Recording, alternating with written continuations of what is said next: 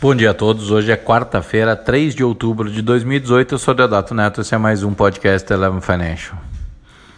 Não dá para começar ou para abordar outro tema que não seja o mercado mostrando o absoluto repúdio ao PT, as insolências de José Dirceu e a redução substancial do risco de retorno da maior quadrilha da história da política brasileira ao comando do Palácio do Planalto. Fernando Haddad se dispôs a ser um fantoche em um processo de desarticulação do judiciário, de retorno ao tempo de impunidade, de implantação de um modelo tirano que chama de controle social da mídia a manipulação das informações que chegam na população, uma coligação que trouxe para perto, que botou na cadeira de vice-presidente, uma das maiores hipócritas da política brasileira, que prega o comunismo, que prega o socialismo e roda pelas, pelas lojas, pelos restaurantes e pelos lugares mais chiques, mais chamados da burguesia da, de São Paulo, de Nova York, do Rio de Janeiro e tudo mais. Manuela é o estereótipo da hipocrisia. Quando a gente vê este povo ascendendo, causa uma revolta no sentido de entender o tamanho da exploração do baixo intelecto e da inaptidão que tivemos ao longo de décadas para formar uma nação socialmente consciente.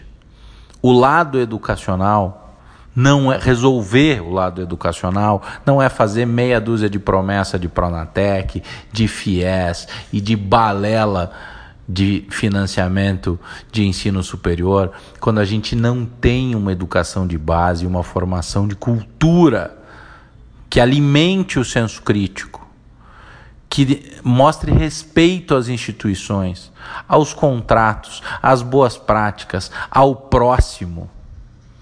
É um escárnio o que esta quadrilha tentou fazer. Não tem outro jeito, não há eufemismo para isso. Independente de quem é o primeiro colocado. O primeiro colocado hoje é disparado aquele que conseguiu se consolidar como anti-establishment, mas como acima do establishment é anti-PT. Porque nenhum dos outros partidos, mesmo com todo o fisiologismo, tem uma aversão tão grande ou uma disposição tão grande a romper as estruturas, a derrubar as instituições e a transformar, sim, o país em algo muito pior do que uma ditadura que a gente já viu, já passou, de qualquer outro momento da nossa história. Porque o mundo é diferente. O mundo aceita menos isso. A interdependência de economias, como a gente tem discutido muito aqui. A necessidade de estabilidade das instituições. A distribuição não de dinheiro via assistencialismo, mas de renda via geração de riqueza, demanda investimento. Investimento demanda respeito aos contratos, demanda respeito à ordem para se buscar o progresso. O que o mercado mostrou ontem e já abriu dando sinais de que repete hoje é uma aversão a esta ruptura ao retorno da quadrilha, a José Dirceu falar isso, a não instalarmos o comando do governo dentro de uma penitenciária. É isso que o mercado não quer e não deve querer, porque o mercado trabalha ajudando a gerar riqueza. Endemoniar o lucro e o capitalismo é uma das maneiras mais agressivas, mais vis de manipulação. Porque esta turma relega a massa à pobreza via assistencialismo, a manutenção da ignorância